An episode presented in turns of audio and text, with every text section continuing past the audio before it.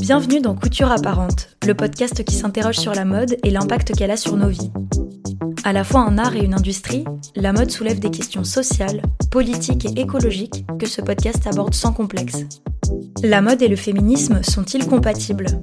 Comment créer des bijoux durables? Quel est le coût d'une fabrication éthique? Est-ce que la mode discrimine les minorités? Qui sont celles et ceux qui s'engagent pour une industrie plus responsable en France Au fil des épisodes, je vais à la rencontre de marques, activistes et journalistes qui me livrent leurs réflexions sur ces questionnements modernes. Couture apparente tente d'esquisser les contours d'une mode tournée vers le futur, une mode qui incarne une vision inclusive, engagée et responsable. Je suis Claire Roussel et aujourd'hui je reçois Juliette Angeletti et Linda Kellin pour l'épisode 8 Créer la mode en France, comment et pourquoi? En 2022, fabriquer des sacs, des bijoux ou des vêtements en France ne va plus de soi du tout. La délocalisation massive des dernières décennies vers des pays où la main-d'œuvre est moins chère a porté un grand coup à la production française. Mais depuis quelques années, on assiste à un revirement vers des chaînes de production plus locales. Alors ça reste timide, parce que fabriquer en France, ça représente des prix souvent compliqués à gérer, des opportunités pour le greenwashing et la rareté des ateliers. Mais c'est aussi, et je pense surtout, l'occasion de valoriser nos savoir-faire et de soutenir notre économie. Parce qu'entre la crise du Covid-19 et l'urgence climatique, il me semble plus que jamais nécessaire de savoir nous recentrer et penser plus petit et plus local. Pour faire le point sur cette situation complexe et vous raconter les dessous de la fabrication française en 2022, j'ai discuté avec deux créatrices engagées et passionnées d'artisanat. Donc j'ai décidé de faire réaliser euh, toute la production en France pour plusieurs raisons. La première raison, c'est qu'on a un savoir-faire qui est exceptionnel en France, qui est reconnu euh, partout dans le monde. Les plus grandes maisons euh, sont françaises.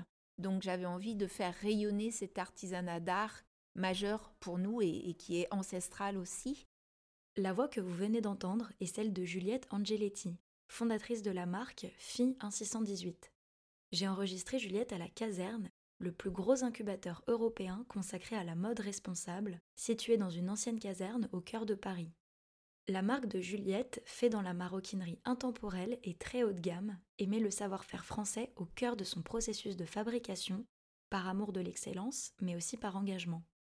Donc ça, c'était le premier point. Ensuite, le deuxième point, c'est la dimension éco-responsable, bien sûr, parce que euh, les sacs, quand ils sont réalisés, ils n'ont pas fait deux fois le tour de la planète. Quand ils sont livrés en France, ils ont fait, on va dire, euh, les ateliers sont à 200 km de Paris. Donc, euh, au plus, ils ont fait 1000 km, on va dire, si on considère la plus grande distance française. Et le cuir étant aussi français, ils viennent d'une tannerie qui est située dans l'est de la France, qui tanne pour les plus grandes maisons françaises. Donc ça, c'était important que tout soit euh, localisé en France pour euh, la qualité. Et aussi parce que euh, quand on exporte, par exemple, aux États-Unis, la qualité française et la fabrication française est même plus reconnue qu'en France. Les Américains reconnaissent ça comme une signature importante, une sécurité aussi sur la qualité, comme le font les Japonais. D'ailleurs, les Japonais qui sont très exigeants sur la qualité, qui vérifient chaque produit, mais à la loupe, et j'exagère pas, savent que la qualité française est, de, très haute valeur. Donc ça, c'est pour la, dimension française, donc l'éco-responsabilité de notre savoir-faire d'excellence, qui correspond vraiment à mon exigence aussi en termes de qualité. Je travaille avec deux ateliers, un qui est en Touraine et un qui est près de Cholet. Donc ce sont des petits ateliers d'artisans d'art. Ce pas mes propres ateliers, en revanche je connais tous les artisans et euh, je les ai choisis parce qu'ils travaillent déjà pour de très grandes maisons, donc c'est un gage de qualité. Et l'un d'entre eux qui fait l'ensemble des sacs m'accompagne depuis euh, plus de deux ans maintenant. Et on travaille de façon euh, très liée et avec d'excellents conseils de sa part euh, aussi sur le développement euh, de la marque et même la gestion des stocks par exemple, ce genre de choses. Les engagements de Juliette ne se situent pas que dans sa chaîne de production. Quand elle a lancé sa marque, elle a volontairement choisi une inspiration qui lui permet de créer des pièces qui durent, par leur qualité, mais aussi par leur esthétique. Je vous laisse écouter l'histoire passionnante derrière le style de Phi 1618. En fait, moi, quand j'ai créé euh, Phi 1618, je voulais vraiment m'inscrire dans l'éco-responsabilité. D'ailleurs, rien que le nom induit l'éco-responsabilité parce que euh, c'est le nom du nombre d'or. Le nombre d'or, c'est une proportion qui est présente dans la nature depuis toujours. Quand on divise de mesures, ça fait 1,618. Ce nombre s'appelle phi, en l'honneur du grec Phidias, qui l'a matérialisé pour la première fois dans le Parthénon. Donc le fait que les formes, comme le nautile par exemple, qui est présent depuis toujours dans la nature, soient aussi la base de toutes mes créations, cette, euh, cette proportion-là, fait que je suis forcément éco-responsable, puisque je crée pas pour que ça dure juste une saison euh, de mode, mais au contraire, je crée pour que les modèles s'inscrivent de façon atemporelle, donc même pas dans le temps, ils perdurent. Ce nombre a existé depuis toujours, il existera toujours, et les modèles s'inspirent de toutes ces formes euh, organiques, pratiquement, et qu'ont repris d'ailleurs les, plus grands artistes comme euh, Léonard de Vinci, qui l'a utilisé dans L'Homme de Vitruve, dans La Joconde, ou Dali dans La Seine, ou Le Corbusier dans la cité radieuse près de Marseille. Et on ne le sait pas, d'ailleurs j'en parle assez rarement, des compositeurs comme Mozart et Bach les ont aussi euh, utilisés dans leurs harmonies. Donc le nombre d'or existe aussi euh, en musique et d'ailleurs le violon respecte dans sa construction, dans sa structure, le nombre d'or également. Donc ça c'est intéressant et ça fait partie de l'éco-responsabilité. Cet attachement à l'éthique et à l'écologie est partagé par Linda Kellin, fondatrice de la magnifique marque Kine Studio. Comme Juliette, Linda a le goût du détail et cherche à valoriser l'artisanat, qu'il vienne de France ou d'ailleurs. Car en plus de ses ateliers parisiens, Linda a longtemps collaboré avec des expertes de la broderie en Inde. Une décision qui peut paraître étonnante, voire contradictoire pour une marque éthique, mais vous allez voir, ce choix était parfaitement justifié. Finalement, elle a choisi de produire sa dernière collection uniquement en France pour des raisons économiques. Donc pour plusieurs raisons, déjà euh, pour des raisons budgétaires, parce que l'Inde me force à produire en plus grande quantité, notamment euh, sur les commandes de tissus. Comme je travaille avec euh, des tissus artisanaux, notamment du tissage à la main, je vais devoir commander minimum 100 mètres, ça veut dire que je vais devoir faire minimum 3 modèles de la collection dedans, donc ça veut dire une vingtaine de pièces par modèle. Donc déjà ça, ça me forçait sur des, un peu des plus hautes quantités alors que on va pas se mentir, euh, la période est très compliquée pour les marques indépendantes et que du coup, je voulais aussi pas me retrouver forcée à devoir vendre tout ce stock. Ça reste vraiment très petit, mais quand même pour moi, c'est quand même du stock à vendre. Pour des raisons budgétaires, évidemment, parce que c'est un coût de shipping, d'envoi, d'avion, évidemment parce que je peux pas faire du transport bateau sur des si petites quantités, et euh, alors il y a bien sûr une raison écologique. Après, pour moi, c'était complètement justifié de travailler avec l'Inde, dans le sens que les tissus étaient sourcés sur place. Le coton pousse en Inde et pas en France, comme tout le monde le sait. Et donc je sourçais des tissus proches du lieu de fabrication. Et il y avait tout travail qui m'importait beaucoup sur euh, notamment l'artisanat, le fait main, donc les tissages à la main, évidemment le coton bio aussi, euh, parce que c'est un matériau que je pouvais sourcer là-bas et euh, sur le fait de soutenir en plus euh, un atelier avec un impact social, qui est cette euh, fondation CAIM qui fait de la réinsertion de jeunes filles issues du trafic d'êtres humains. Donc pour moi, c'était une chaîne qui était vertueuse dans le sens où il y avait l'artisanat et le slow fashion mis à l'honneur, en plus un projet social derrière en termes de fabrication, et évidemment, il y a un impact carbone au moment où les pièces sont envoyées et doivent arriver en France. Mais j'ai envie de dire, on, reste très naïf parce que même si on dit euh, qu'on produit un vêtement en France et que c'est un vêtement en coton bio, enfin, faut pas oublier que le coton bio, il va pas pousser en France. Donc voilà, je trouve que c'était aussi intelligent de faire produire au plus proche de là où la matière est sourcée. En l'occurrence, d'Inde à Inde, il y a quand même moins d'impact.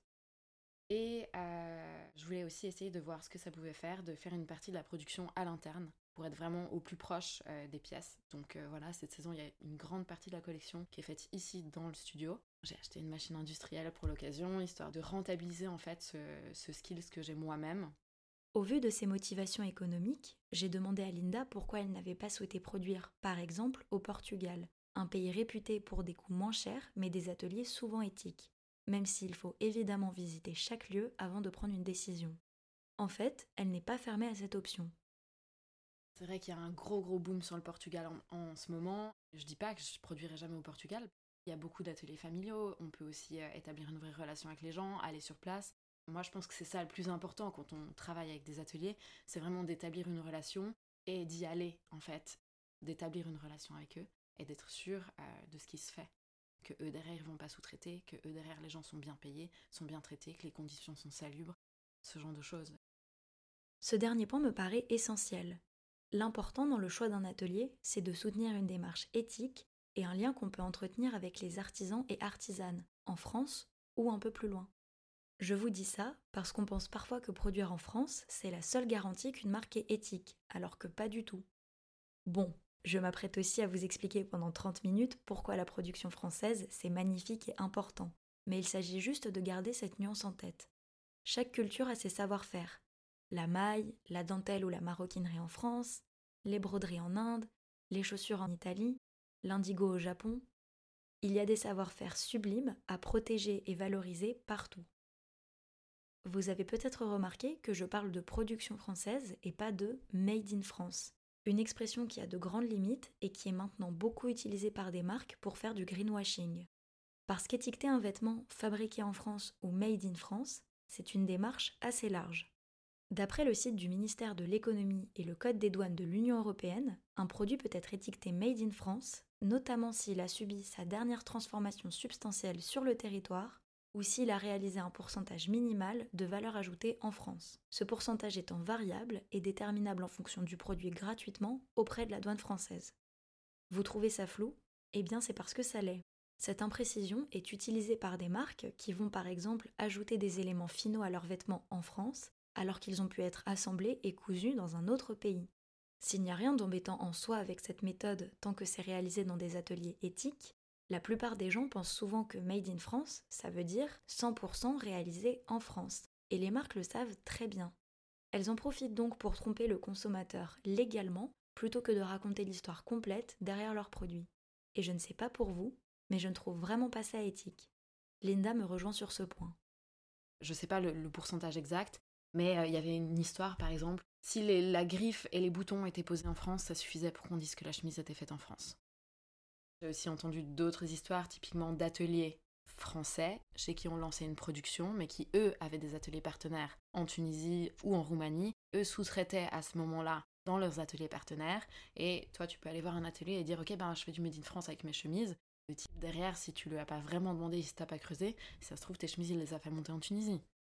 Après, pour ce pourcentage, euh, moi, je dois dire une chose, Simplement en termes de transparence et et d'honnêteté, moi je ne me verrai jamais étiqueter un modèle qui n'est pas 100% fait là où je dis qu'il est fait. Donc Made in India, c'est parce qu'il est fait en Inde, Made in France, c'est parce qu'il est fait en France. Évidemment, les lois sont faites pour les contourner et pour apprendre à tricher avec, parce qu'en termes de marketing, c'est plus vendeur, alors que ça coûte moins cher de produire ailleurs. Mais bah voilà, c'est simplement pas honnête. C'est perdre le consommateur, en fait. Euh, effectivement, parce que c'est légal, la marque se protège, elle a le droit, et le consommateur, ben, s'il n'est pas vraiment informé, s'il n'est pas allé chercher derrière, et si la marque n'a pas besoin de l'informer, bah forcément. Moi, personnellement, je pense que c'est une question d'éthique, et que si on fait de la mode éthique, euh, ça nous oblige à être transparent sur notre chaîne de production. Pour moi, quelqu'un qui ne le précise pas exactement où est fait son vêtement, c'est simplement qu'il manque d'éthique.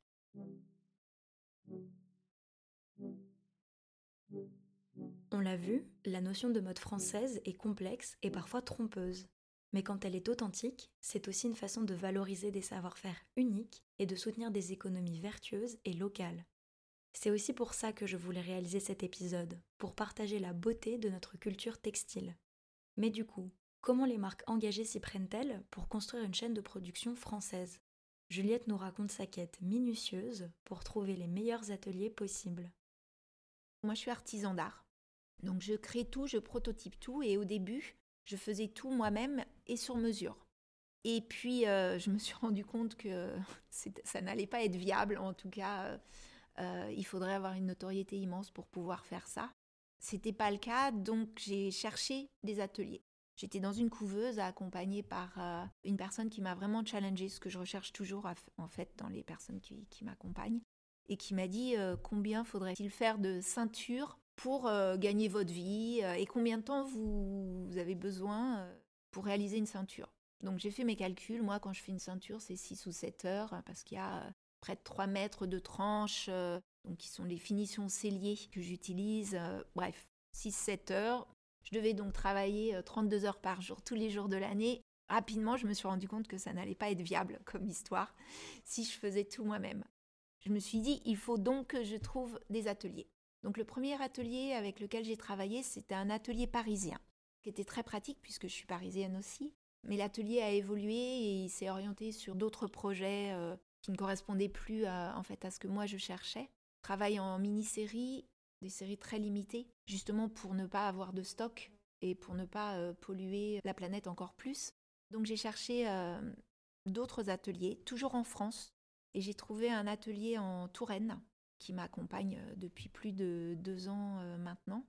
Et là, c'était un vrai coup de cœur sur la qualité. C'est un atelier qui travaille pour une très grande marque de luxe, euh, pas française, mais très grande marque de luxe. Donc je sais que c'est un gage de qualité sur les finitions. Je suis accompagnée aussi par des personnes qui ont euh, dirigé des services qualité fabrication de très grandes marques de luxe, donc qui sont capables de, valider, d'estimer et valider la qualité des finitions. Donc ça, c'était le, premier nouvel atelier, enfin le deuxième atelier, mais le premier euh, majeur sur les sacs. Et puis j'ai un autre atelier avec lequel je travaille sur des produits comme les ceintures et les bracelets. Sachant que le premier atelier va aussi former, dans le cadre de mon développement, du développement de la marque, les ateliers suivants avec lesquels je travaille. Donc c'est assez vertueux dans euh, la transmission du savoir-faire. Ça vous paraît peut-être anecdotique, mais sachez qu'entendre parler de collaboration entre deux ateliers haut de gamme, c'est extrêmement rare. Face à mon ébahissement quand elle m'a raconté ça, Juliette détaille ce travail inhabituel qui correspond à son état d'esprit professionnel. Alors c'est très rare. C'est très rare qu'ils communiquent entre eux parce que chacun a ses secrets. Mais en revanche, euh, moi, c'est beaucoup la façon dont je travaille. Parce qu'on gagne du temps, on gagne de l'expertise. Et c'est aussi, euh, ben là, je suis incubée euh, à la Caserne Paris, qui est le premier accélérateur de mode éco-responsable en Europe. Et on est une quarantaine de marques et on échange beaucoup. D'ailleurs, euh, le jeudi, nous avons notre réunion de la caserne avec euh, des, sujets qui permettent à chacun d'avancer plus vite parce que certaines marques sont plus en amont sur certains sujets avec des succès. D'autres cherchent à développer ces sujets-là et donc il y a vraiment un partage d'expérience. et en fait, on n'a pas peur des autres marques, même quand elles sont en maroquinerie, parce que euh, chacun a un ADN assez fort pour ne, pas avoir le danger de, se sentir euh, copié euh, ou, de s'inspirer d'autres marques. Je sais que c'est très rare. On est euh, reconnu notamment l'espace maroquinerie, où on est 15 marques de maroquinerie. On est reconnu pour ça dans la caserne. Je sais que c'est particulier. Mais oui, on partage nos fichiers de journalistes, on partage nos fichiers de fabricants, parce qu'on croit beaucoup à, cet échange vertueux et, non pas angélique, mais, euh, mais on a envie de tendre vers ça parce que c'est vrai que construire sa société, c'est euh, extrêmement euh, intense. Et si on peut s'aider, ben, tant mieux, en fait. Ben, on a notamment, par exemple, là, on est les 12 marques de maroquinerie à être installées au 7e ciel du printemps, dans un espace dédié à la mode éco-responsable. Et c'est un projet sur six mois. Donc les marques tournent, et on est trois marques simultanément. Et c'est un projet qu'on a négocié euh, ensemble. Et on pourrait se dire, euh, mais il va y avoir de la concurrence entre ces marques. Et en fait, non, on a des identités différentes, donc on cohabite. On a scénographié l'espace pour qu'il y ait une homogénéité, mais avec des, différences pour chaque marque et une identité respectée, mais de façon harmonieuse. Ce sont des, des belles performances, je crois, en réalisation. Je suis admirative face à cette façon de collaborer, et je pense que Juliette a totalement raison. Encore plus quand on est entre marques engagées, il faut se serrer les coudes et avancer ensemble pour faire monter nos engagements dans la solidarité. En parlant de ça, l'entraide est aussi un point majeur de la chaîne de production chez Kine Studio, car Linda, en plus de son expertise personnelle, fait produire ses pièces dans des ateliers engagés. Donc oui, sur cette collection, il y a une grande partie, je dirais 70%, qui sont faits à l'interne chez nous au studio et les 30% restants qui sont faits euh, avec des ateliers ou des artisans partenaires, je vais toujours essayer de sourcer pour qu'il y ait un impact social positif. C'est un peu mon, premier cheval de bataille, on va dire, que la marque serve à quelque chose et pas juste à faire des vêtements. Donc là, par exemple, je travaille depuis déjà 3 ou 4 saisons, ouais, depuis presque le début, avec euh, un artisan indépendant euh, qui a son petit atelier à Paris, qui a travaillé dans des grandes maisons et pour d'autres marques et qui maintenant, euh, voilà, qui a une soixantaine d'années, donc qui fait ses trucs dans son coin, qui travaille avec plusieurs petits créateurs. Ça, c'est toujours un plaisir, c'est mon préféré, je l'adore, j'adore aller chez lui. On a à chaque fois un vrai échange. Et c'est ça aussi que j'aime beaucoup avec le fait de travailler en France, c'est la proximité et le fait de pouvoir avoir cet échange, qui est pour moi très important qui me rappelle un peu à chaque fois pourquoi j'aime ce métier. En l'occurrence, chaque fois que je sors de chez lui, j'ai la banane et ça me rappelle euh, Pourquoi je fais ça Parce qu'il a aussi cet amour du vêtement, du vêtement bien fait, des belles pièces. Donc je lui amène des matières, il est là, oh, c'est très beau ça. Je lui amène un patron, il me dit, oh, elle est bien votre chemise. Il y a cet échange, il va m'aider aussi sur la construction, il va me dire non, là le col, je pense qu'il faut faire plutôt comme ça, là il faudrait thermocoller cette partie. Donc voilà, on sent que c'est quelqu'un qui aime profondément son métier, qui connaît très bien son métier, et moi étant plus jeune, bah, je vais aussi pouvoir euh, apprendre avec lui. Ça, je trouve que c'est déjà, enfin moi c'est quelque chose qui me, qui me remplit et que j'aime beaucoup, beaucoup. Je travaille aussi avec une coopérative euh, d'artisans, qui est un projet de la mairie de Paris. Pareil, une coopérative qui, euh, qui regroupe des artisans indépendants dans le quartier de la Goutte d'Or.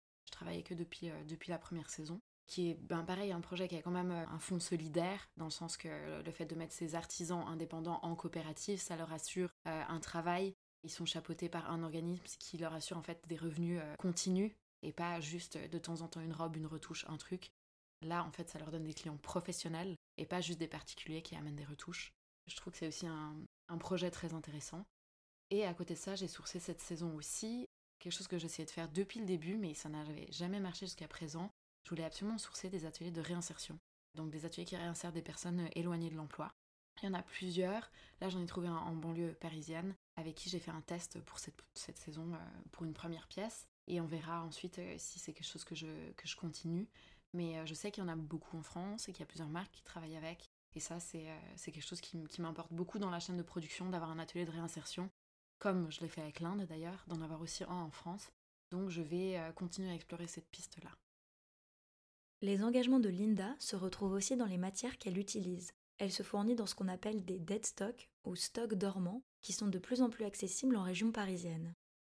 Donc oui, en termes de sourcing, on parlait euh, justement des stocks dormants et du fait que cette collection était 100% faite à partir de stocks dormants. C'est comme et comme je te disais, c'est très facile à Paris. Notamment parce qu'il y a plusieurs entreprises euh, qui, ont vu le jour dernièrement, notamment Nona Source et euh, Uptrade, qui sont des, entreprises qui font le lien entre les marques ou les fournisseurs et les stocks restants de, par exemple, de fournisseurs de tissus, de grandes marques. Nona Source, par exemple, c'est pour LVMH. Uptrade, ça va être euh, plusieurs marques et des fournisseurs textiles. Et en fait, ils vont faire le lien entre eux et les créateurs euh, et les marques en listant les tissus qu'ils ont à disposition. Et nous, ensuite, on peut euh, les acheter. Ça fait qu'on peut acheter ben, des plus petites quantités, pas des 500 ou 1000 mètres, mais des rouleaux de 50, voire même de 20. Et qu'on peut aussi avoir accès à des matières extrêmement qualitatives qui auraient été trop chères en temps normal et qu'on n'aurait pas pu se payer parce que eux ont appliqué une réduction sur ces matières comparé à leur prix brut, évidemment.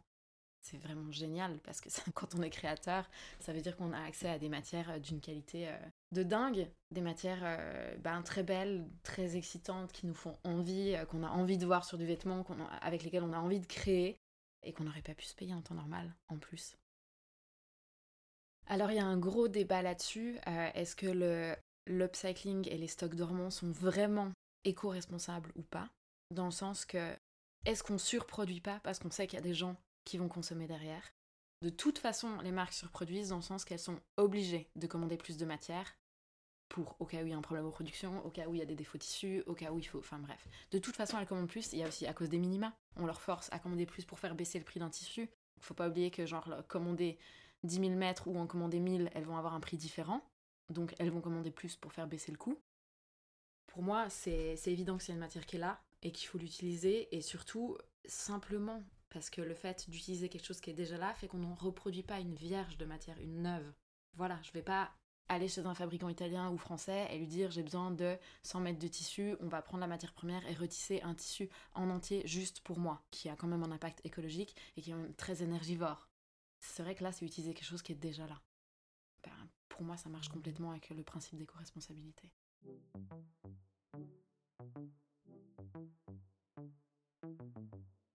Si fabriquer en France n'est pas l'unique façon d'être éthique pour une marque, ça représente de belles opportunités humaines et écologiques. Ce procédé comporte également des défis, sinon c'est pas drôle. Par exemple, on vous en parlait déjà dans notre épisode 6 axé sur le lin, nos savoir-faire français si réputés ont été mis en danger par la délocalisation et la logique ultralibérale de produire toujours plus à moindre coût. Cette vision a aussi impacté l'état d'esprit des Français et Françaises, qui comprennent vraiment mal le prix de la production sur nos territoires, parfois au point d'être agressifs avec les marques engagées. Pourtant, comme Juliette va l'expliquer, l'artisanat français, C'est un niveau ultra haut de gamme avec des finitions, c'est-à-dire des touches finales apportées à des pièces pour parfaire leur apparence, qui sont absolument exceptionnelles. Est-ce qu'il y a eu des soucis pour développer en France? Non. Il y a eu des soucis pour trouver les bons ateliers. Est-ce qu'il y a eu des défis? Oui. J'aborderai la question des prix. Mais c'est vrai que des ateliers français qui ont un savoir-faire en finition cellier, ils sont très rares. Déjà, il faut ce savoir-faire et il faut aussi une réalisation de qualité. Moi, je vise l'excellence. Le nombre d'or impose en fait l'excellence, la perfection, ou en tout cas la quête de perfection. Donc, je veux vraiment des finitions qui soient euh, à la hauteur des attentes de mes clientes aussi et que moi, je leur propose. J'ai moi-même cette exigence envers moi-même, envers la qualité de mes produits et c'est ce que je, montre aussi aux clientes. Donc trouver le bon atelier qui est capable d'avoir ce type de finition, qui sont les finitions qu'utilise Hermès, qui sont des finitions euh, que peuvent utiliser d'autres marques aussi. Il y a trois points d'identité pour ces finitions notamment. On a euh, une piqûre qu'on appelle cellier qui peut se faire à la machine ou à la main, mais chaque point de cette piqûre, même quand elle est droite, chaque point est oblique. On utilise une, aiguille qui s'appelle losangique. Ensuite, on a un petit filet qui est une ligne qui est faite à 2 mm du bord avec un fer à embosser qui euh, monte à 100 degrés et qu'on dépose, qu'on marque un peu comme une signature le long d'une couture. Et la troisième chose, c'est qu'on travaille en bord franc c'est-à-dire que euh, quand on associe deux cuirs, ils sont coupés nets ensemble. Donc on peut voir par exemple les deux couleurs de cuir. Or, quand le produit est fini, on ne voit qu'une seule couleur, qui est la couleur de la teinture de la tranche. Cette tranche, on va appliquer, euh, moi je l'applique à la baguette japonaise, mais on peut l'appliquer avec un minuscule tampon sur toute la surface, enfin la longueur de la tranche. On va ensuite euh, chauffer avec ce même outil le fer à fileter pour arrondir les angles de la tranche. Et ensuite, on va poncer, on va faire ça entre 3 et 6 fois selon, euh, selon la couleur, notamment les couleurs les plus claires sont euh, les plus difficiles à, poser. J'ai par exemple un sac euh, rond qui est le sac philo qui est orange, qui existe aussi en blanc. Et là, on est à 6 teintures de tranches. Donc voilà pour la partie un petit peu maroquinerie, sellerie. Donc trouver déjà des ateliers qui font ça, c'est pas facile, et qui le font bien, c'est pas facile non plus. Et ensuite se pose évidemment la question du prix. C'est-à-dire que fabriquer en France coûte deux fois plus cher qu'en Italie, trois fois plus cher qu'en Espagne ou au Portugal, à peu près huit fois plus cher qu'en Tunisie ou en Afrique du Nord. Je ne parle même pas de la Chine. Donc c'est un vrai engagement. Un engagement qui est euh, pour moi euh, important pour faire rayonner notre savoir-faire. Il faut qu'il perdure et il faut qu'on le fasse savoir. Donc c'est important de pouvoir dire que tout est fabriqué en France quand on est aux États-Unis, quand on est au Japon, parce que ce rayonnement-là est vraiment porté par les pays euh, étrangers, presque plus que par les, Français. Donc la question du prix, quand on montre ces, produits aux Français, notamment sur les réseaux sociaux, je me suis fait mais laminer parce que, parce que j'avais des produits qui étaient trop chers pour certaines personnes, ce que j'entends complètement. Maintenant, j'ai aussi des clientes, quand elles font marquer leurs initiales sur un sac, en fait, ce ne sont pas les leurs qu'elles font marquer, ce sont celles de leurs filles parce qu'elles ont envie de transmettre le produit. Et donc, cette fabrication française permet cette transmission et euh, la façon dont les modèles sont créés en accord avec le nombre d'or, donc pas des modèles qui vont être euh, hors mode dans six mois, permettent cette transmission-là. Donc fabriquer en France, c'est un vrai coût. En même temps, il est, on va dire, amorti sur la qualité qui va être vraiment euh, durable. C'est un choix. Je m'adresse forcément à une clientèle qui a un peu plus les moyens, mais aussi à une clientèle qui a conscience que ce coût est justifié. Je me suis fait attaquer sur les réseaux sociaux euh, en me faisant traiter de greenwashing et de soi-disant euh, que j'étais pas éco-responsable. Mais en fait, je suis certifiée éco-responsable par une application qui s'appelle Clear Fashion, qui est indépendante euh, dans son estimation des engagements. Et je peux vous dire que quand on fournit, je sais pas moi, 15 tableaux de 200 lignes chacun sur la source des cuirs, les, noms des fabricants, euh, etc. Et en l'occurrence, FI a la note d'excellente. On est parmi les 15 premières marques sur les 420 qui ont été étudiées. C'est pas du greenwashing. Et l'engagement au quotidien, c'est pas du greenwashing non plus. Donc, euh, en fait, quand je réponds ça sur les réseaux sociaux, ça s'est très vite calmé. Je sais pas, il y a des sortes de haters, bref, qui ont besoin de se défouler. Mais en l'occurrence, euh, j'ai des réponses qui sont très quantifiées aussi.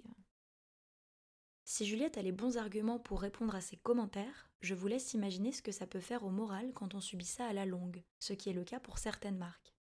Évidemment, il ne s'agit pas de juger les gens qui ne peuvent pas acheter du Made in France pour des raisons économiques. D'ailleurs, j'en fais partie. Mais ça n'est pas pour autant qu'on peut venir attaquer des petites marques qui essayent juste de faire vivre des artisans et artisanes correctement et qui pratiquent des prix, certes élevés, mais justifiés. Surtout quand je vois de nombreuses marques de luxe faire produire dans de mauvaises conditions et réaliser des marges énormes, je me dis que la colère ne va pas forcément au bon endroit. Ce problème du prix est récurrent dans la mode éthique, comme en témoigne également Linda. Évidemment. le prix, c'est le premier et moi je dirais le seul. Je vois pas d'autres problèmes au fait de produire. Euh, c'est même que des avantages. On produit à proximité, je source les matières ici. C'est un savoir-faire et c'est du haut de gamme, c'est une qualité super. Il y aurait que des avantages au Made France s'il n'y avait pas l'histoire du prix. Et c'est terrible parce que quand on travaille dans la mode, on le comprend, ce prix. On comprend combien de temps il faut pour monter un vêtement. On comprend les finitions. On comprend qu'est-ce qui va coûter dans un vêtement. Parce que nous, on a le regard arrière sur tous les détails de ça avec notre fabricant. Et malheureusement, le client, lui, ne l'a pas. C'est pour ça que quand on est une marketing, non seulement il faut batailler pour faire un produit juste, faire un produit propre, le mieux qu'on peut, mais ensuite il faut batailler pour éduquer le client et lui faire comprendre pourquoi est-ce que ce produit est plus cher et pourquoi est-ce qu'il devrait l'acheter au lieu d'acheter ailleurs. C'est un peu une bataille de tous les instants, mais c'est vrai que le prix, j'ai pas envie de paraître défaitiste, mais moi personnellement, je m'en sors pas si je fais que du Made in France. Là, je m'en sors dans le sens que je fais une partie à l'interne, donc il me coûte pas. Moi, j'ai l'impression, là en tout cas à mon échelle, ce que je fais, le Made in France, c'est vraiment euh, pour la beauté du geste. C'est parce que ça me tient à cœur à moi, parce que ça fait des pièces d'une sublime qualité qui, de coup, me font plaisir et me touchent moi, et parce que ça me tient à cœur pour la marque d'avoir des pièces d'une très belle qualité. Mais en vrai, je marche pas du tout assez sur les pièces qui sont faites en France. La clientèle va me dire mais c'est trop cher. Je ne comprends pas pourquoi cette pièce est si chère. Je peux pas me la payer parce qu'elle est trop chère. Je comprends qu'on puisse pas se payer, mais moi je peux pas me payer mes pièces. Dans le sens que je comprends que la situation en termes de revenus est compliquée pour tout le monde ou pour beaucoup de gens, pas tout le monde, pour beaucoup de gens. Là on rentre dans tout le côté d'acheter moins mais mieux pour avoir du budget pour acheter des plus belles pièces mieux faites. C'est ça en fait le nœud du problème, c'est que moi je vais pas marger assez, donc je le fais parce que ça me tient à cœur. Et en face, j'ai quelqu'un qui me dit Bah non, c'est trop cher. C'est quoi la balance? Comment on fait alors? Bah le pouvoir d'achat, clairement, tout ça c'est encore, ben voilà, c'est ce que je te disais, c'est un, sujet à part entière. Ce fait d'éduquer le client à consommer moins mais mieux et acheter ben, moins de pièces en fast fashion, moins de pièces qui va peu porter pour acheter plus de pièces qui va garder longtemps, qui va aimer longtemps, qui vont lui durer euh, et mettre plus d'argent dans celles-ci donc au lieu d'acheter ben voilà, un nouveau manteau chaque année, achète une fois un manteau que tu vas porter pendant les 6 ou 8 prochaines années. Et que quand tu t'en lasseras, tu le passeras plus loin. En fait, il faut juste changer son mindset et sa consommation et genre savoir ce qu'on veut vraiment et ce qui est important. Après, quand je te parlais du prix, en plus du prix, c'est un risque de produire Made in France. Parce que moi, les pièces vont me coûter beaucoup plus cher à produire, parce que mon fabricant va me les facturer beaucoup plus cher en termes de travail, euh, forcément, et de salaire qui sont plus élevés en France. Et en fait, c'est presque un risque chaque saison de se dire, bah voilà, j'ai ces manteaux, si ces manteaux ne partent pas, j'ai perdu tant d'argent ou tant d'argent à immobiliser, théoriquement, ça peut être la fin d'une petite marque. Produire en France n'est donc pas un long fleuve tranquille à cause de notre contexte économique tendu, mais c'est aussi une déclaration d'amour à l'artisanat et à l'art de la mode. Le Made in France, comme je te disais, moi c'est vraiment pour, euh, pour la beauté du geste et euh, parce que c'est quelque chose auquel je tiens. J'ai commencé ma formation dans la mode, dans le luxe, dans la haute couture et le haut de gamme. Et donc c'est vrai que dès le début, j'ai vu ce que c'était des très belles finitions, une très belle qualité. Et ça a tout de suite suscité cette espèce, en fait, cette émotion. Pour moi, un, beau vêtement, bien fini et qualitatif, c'est ça, suscite une émotion. Et je me souviens des premières fois où j'ai vu ces pantalons arriver de chez ce fabricant, euh, d'avoir ouvert l'intérieur et d'avoir vu cette, cette ganse à la ceinture et de m'être dit, mais genre, mais jamais j'ai vu un pantalon aussi bien fait. Et pour moi, c'est une émotion. Et c'est quelque chose, euh, bah, ce savoir-faire en fait, euh, que j'aimerais vraiment soutenir et pérenniser. Et on sait qu'il y a aussi, c'est très difficile le Made in France parce que beaucoup, beaucoup d'usines et de fabricants ferment parce qu'ils n'arrivent pas à tourner d'un point de vue financier, parce qu'ils n'ont plus la main-d'œuvre, parce que plus personne ne veut faire ces métiers-là.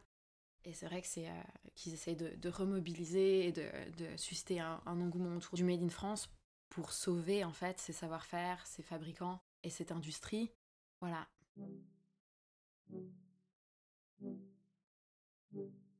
Entre l'éthique qui monte et la nouvelle hype du Made in France, les coûts très, voire trop élevés, la délocalisation libérale, mais en même temps la relocalisation motivée par la crise du Covid, vers quoi se dirige la production française dans la mode? Je vois que ça se développe en fait. Et je vois qu'il y a un vrai engagement pour même faire revenir en France des savoir-faire euh, qui étaient euh, partis à l'étranger. Ça a une vraie valeur. Il y a des marques qui sont très engagées et qui ont une notoriété qui est importante, qui font fabriquer en France, je pense à 1083 par exemple, qui portent très haut ces valeurs-là. Et l'épidémie de Covid a accéléré cette prise de conscience et éco-responsable et de la fabrication française. Et les derniers chiffres, il y a une étude qui est sortie en février 2022 sur justement les engagements des Français euh, envers un l'éco-responsabilité et la fabrication française. Et de plus en plus de Français veulent une fabrication française. Alors, on a toujours la barrière un peu du prix parce qu'ils sont prêts à payer 5 euh, à 10% plus cher, ce qui n'est pas du tout une réalité aujourd'hui. Mais moi, je vois cette mode comme euh, se développant, enfin, cette mode fabriquée en France, se développant euh, vraiment parce que on va avoir aussi moins envie d'une mode jetable et la qualité de ce qu'on produit en France ou en Europe hein, est quand même très supérieure à ce qu'on peut produire ailleurs. Donc je suis très optimiste, mais tout en étant euh, réaliste sur ce développement français. Et j'envisage pas aujourd'hui de faire fabriquer ailleurs qu'en France, mais je l'envisage pas non plus dans, dans, dans 3 ou 5 ans. Disons que le Made in France aura toujours, je l'espère, euh, de la chance d'avoir euh, toutes ces grandes maisons françaises, toutes ces marques de, haut de gamme et de luxe, pour qui euh, c'est une condition de produire en France. Donc c'est vrai que beaucoup des grands fabricants de chemises, de manteaux, de maroquinerie ou autres ont ce côté-là luxe et donc ont leurs clients depuis des années. J'espère que ça continuera. Mais on voit aussi beaucoup, beaucoup de très grandes marques qui commencent à produire en Chine depuis plusieurs années. Euh, qui produisent évidemment en Roumanie, au Portugal aussi, même dans le luxe. Bien sûr, ils ont les moyens, parce qu'ils vendent un produit très cher, ils ont les moyens de le produire en France, mais le produire à moindre coût va faire que la marge sera plus grosse pour eux. Donc eux aussi, ils ont tout intérêt en termes de, pas d'éthique certes, mais de, de marge, d'aller produire à moindre coût. Donc j'espère déjà que aux fabricants français, leurs clients luxe resteront et continueront de faire vivre cette industrie. Après, ben, pour les petites marques, c'est vrai que eux aussi ils doivent s'adapter l'avenir de tout le monde est dans le fait qu'il faut apprendre à s'adapter. Donc eux aussi doivent peut-être apprendre à, faire entrer des plus petites marques, des plus petites quantités, même si c'est moins rentable pour eux, à adapter euh, peut-être leur chaîne de production pour euh, que plus de marques puissent se permettre simplement en termes de viabilité et de budget de produire en France. Ces témoignages offrent une conclusion mitigée. Ça reste très précaire, mais j'ai l'impression qu'on avance quand même vers du mieux. Et d'ailleurs, Juliette a un petit message à faire passer aux marques françaises qui profitent de ce nouvel élan. Parce que la mode éthique, c'est aussi une histoire de collaboration. D'ailleurs, oui, cette mode française se, développe vraiment, cette mode fabriquée en France. Et moi, je recherche des collaborations avec des marques engagées euh, comme FI, dans des domaines euh, qui sont aussi bien des domaines de la mode que des domaines de l'art ou de la céramique ou de la beauté. Je pense au rouge français, par exemple, qui est très engagé euh, dans la fabrication aussi avec ses plantes tinctoriales. Et donc ça, ce sont des, des savoir-faire qui renaissent parce que c'est ce qu'on faisait il y a très très longtemps et qui avait complètement disparu. Donc si des marques comme celle-ci avaient envie de faire une collab avec FI 1618, je serais vraiment ravie.